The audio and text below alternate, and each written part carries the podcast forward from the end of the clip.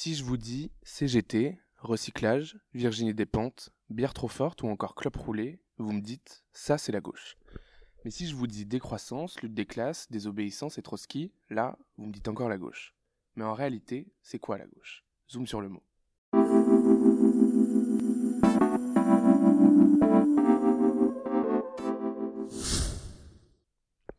Globalement, on peut définir la gauche comme un courant de pensée politique non uniforme qui naît en France dans nos institutions à partir des années 30. La gauche prône des valeurs d'égalité entre les êtres humains, porte des idées progressistes sur la société et une répartition juste et équitable des richesses par un impôt fort. Dit comme ça, on ne se rend pas vraiment compte de la complexité et de la diversité des gauches, alors on va tenter de dégrossir le tas. Déjà, on a la gauche socialiste, la plus vieille en France. Elle naît officiellement en 1905 sous le nom de SFIO. C'est un parti ouvrier qui a beaucoup évolué, qui se libéralise dans les années 80, alors Parti socialiste français, et abandonne ses rêves marxistes pour céder au libre-échange du marché. Ensuite, on a les communistes.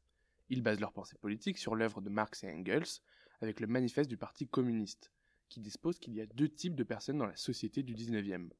Ceux qui gagnent de l'argent parce qu'ils possèdent des machines, et ceux qui gagnent de l'argent avec la force de leurs bras. Le problème, c'est que les personnes qui possèdent des machines gagnent beaucoup plus d'argent sans faire d'efforts. C'est ce qu'on appelle les bourgeois. Un terme du vocabulaire marxiste employé à tort et à travers, qui ne désigne pas forcément les personnes riches, mais les personnes qui possèdent les moyens de production. En face, vous avez les prolétaires, ceux qui ne possèdent que leur corps comme moyen de travail. Les deux camps s'opposent dans la lutte des classes. À noter que le communisme est la composante la plus connue des courants de pensée dits d'extrême gauche. Mais on aurait pu aussi parler des léninistes, des trotskistes, des maoïstes, des collectivistes, des anarchistes, des mutualistes ou même des conseillistes. C'est là où on observe une différence entre socialisme et communisme. Chez les socialistes, l'idée de réforme est importante pour atteindre l'égalité. Pour les communistes, seule la lutte des classes permettra une gouvernance mondiale du prolétariat et donc la cessation de toutes les inégalités. Mais comme on est généreux, on ne va pas s'arrêter là. On compte aussi le courant de pensée écologiste, plutôt placé au centre-gauche les écolos, comme on les appelle, prônent la décroissance, c'est-à-dire le fait de produire moins pour polluer moins. Ils sont aussi plutôt pro-européens et sont opposés à toutes sortes de conflits. Mais surtout, ils portent l'action climatique en haute estime. Et oui, étonnant, mais les écologistes prennent la matière environnementale très à cœur. Parce qu'au-delà d'avoir trop chaud, ils mettent dans leur giron de réflexion les conséquences sociales du réchauffement climatique, et notamment le déplacement des populations à cause de l'augmentation des températures et toutes ses conséquences.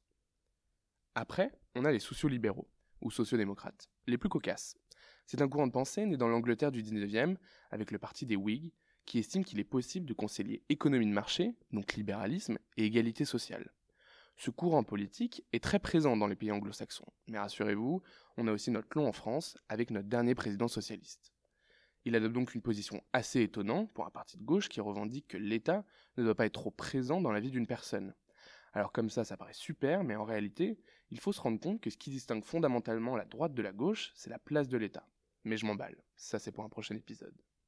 En bref, vous l'aurez compris, la gauche c'est un spectre avec des valeurs différentes mais pas totalement opposées.